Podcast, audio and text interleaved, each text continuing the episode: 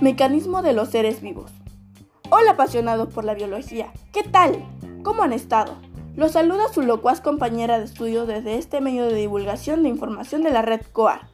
Les comento que recientemente he estado observando muchas interrogantes acerca de esta ciencia, y en particular sobre los seres unicelulares y pluricelulares. Pero la pregunta que más me llamó la atención debido a su retador e interesante contenido fue, ¿Cuáles son las semejanzas y diferencias entre las estructuras reproductivas que han desarrollado los seres unicelulares y pluricelulares para garantizar la perpetuación de la especie? Así que, hoy, procuraré subsanar sus dudas y dar una respuesta acertada y entendible para ustedes, mis queridos oyentes. En primer lugar, trataré de explicar el contexto en que se desarrolla esta pregunta, ya que, sin una base sólida, el castillo de saber que construyamos después no podrá sostenerse y todo acabará en confusión y pérdida de tiempo. Entonces, comencemos.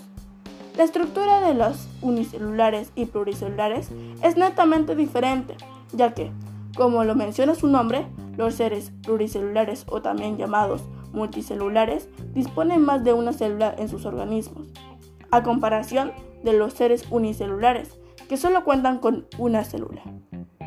Ahora que sabemos diferenciar entre seres unicelulares y pluricelulares, ¿qué hay de su reproducción?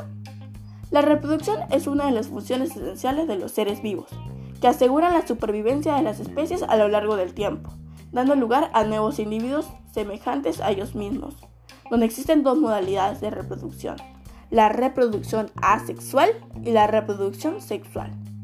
Y se preguntarán, ¿qué relación tienen estos tipos de reproducciones con los seres unicelulares y pluricelulares? Pues, déjame explicarte. Empecemos con la reproducción asexual. La reproducción asexual en organismos unicelulares se define como el tipo de reproducción más sencillo y primitivo, ya que no requiere células especializadas. Como forma general, una célula llamada célula madre se divide dando lugar a dos o más células llamadas células hijas con las mismas informaciones genéticas que con la célula madre. Dentro de ella podemos encontrar diversos tipos como la bipartición o la pluripartición. Por el contrario, en la reproducción asexual de los organismos pluricelulares, las células se dividen mediante mitosis, pero se producen en estructuras especiales que crecen unidas al progenitor y que, tras separarse, dan lugar a nuevos individuos como por ejemplo la escisión o la partenogénesis. Pero, ¿qué tienen en común? Sucede que existen tipos de reproducción asexual, donde pueden intervenir tanto los seres unicelulares como los seres pluricelulares. Dentro de ellas encontramos las siguientes. Gemación. Esto ocurre en seres unicelulares, como las levaduras, y las pluricelulares, como la hidra o la anémona.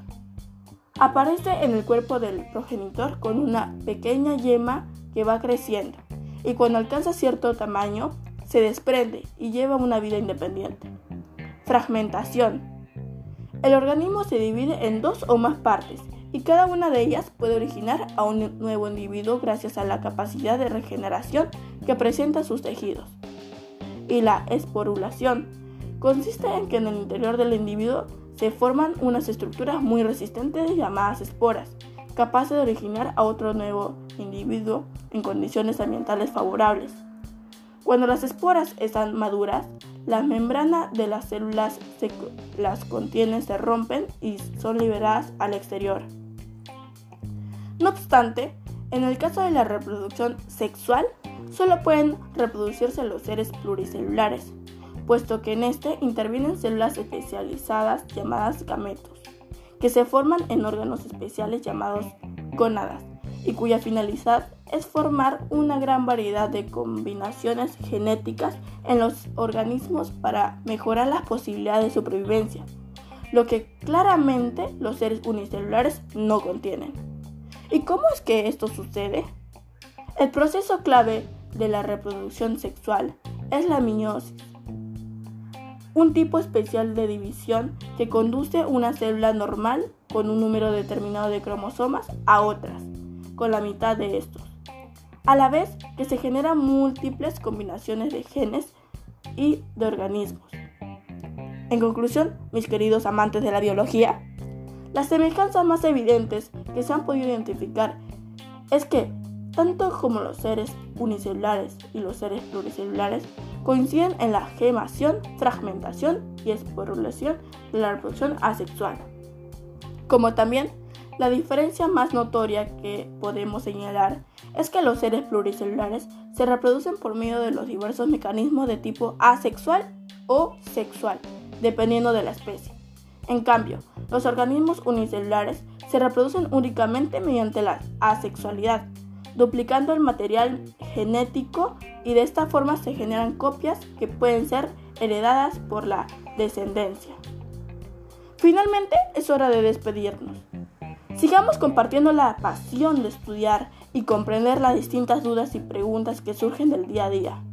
No olvides comentar qué te pareció este podcast y difundir mi contenido, ya que así me ayudas e incentivas a seguir compartiendo e indagando nuevos temas de investigación.